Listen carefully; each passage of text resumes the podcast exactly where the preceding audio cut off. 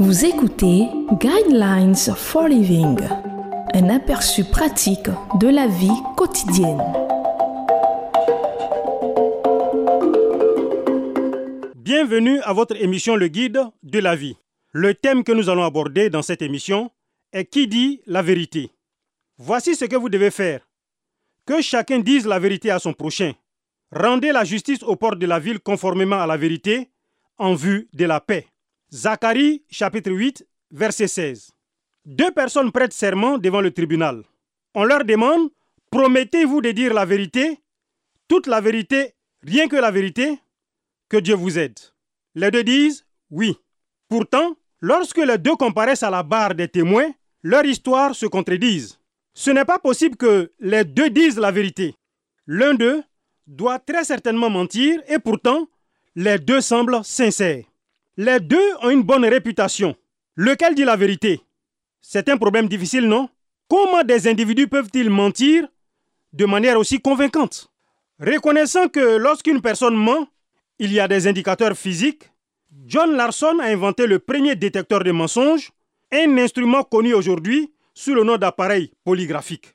La version plus raffinée de ce que John Larson a créé est désormais un appareil qui mesure les réactions à des questions auxquelles il faut répondre par oui ou par non. L'appareil enregistre les changements de pression artérielle, de pouls et de respiration.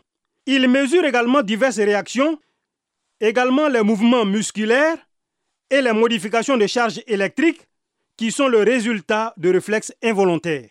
Bien que les organismes chargés de l'application de la loi estiment que les détecteurs de mensonges sont généralement assez précis, leur résultat ne peut pas être utilisé devant un tribunal. Par conséquent, se soumettre à un test des détecteurs de mensonges ne peut pas vraiment prouver qui dit la vérité et qui ne la dit pas. Il y a des moments où le grand public ne saura jamais avec certitude qui dit la vérité et qui ment. Pourtant, lorsque les individus sont sains d'esprit, ils savent clairement quand ils mentent et quand ils disent la vérité. Il y a une autre question qui doit être prise en ligne de compte. Que ceux qui suivent les drames humains sachent ou non qui ment ou qui dit la vérité, Dieu le sait et finalement, il aura le dernier mot.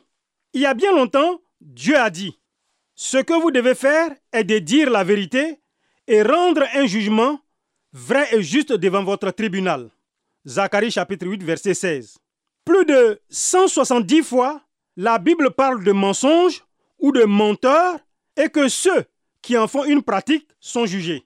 Bien que la malhonnêteté puisse parfois apporter quelques avantages, dans le monde déchu dans lequel nous vivons, elle ne peut en aucun cas nous apporter un quelconque avantage sur le plan de l'éternité. Certaines habitudes ou manières de vivre sont si odieuses aux yeux de Dieu qu'il exclut spécifiquement les individus qui pratiquent ces choses de passer l'éternité en sa présence. La malhonnêteté ou le mensonge en font partie. L'apôtre Jean écrit en parlant du ciel.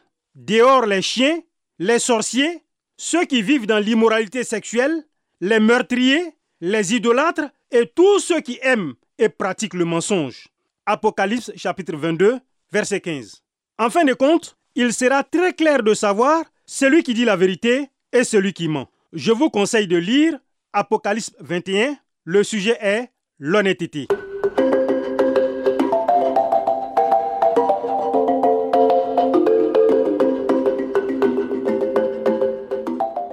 Suivre Guidelines for Living. Pour en savoir plus sur l'émission, veuillez contacter la station que vous écoutez.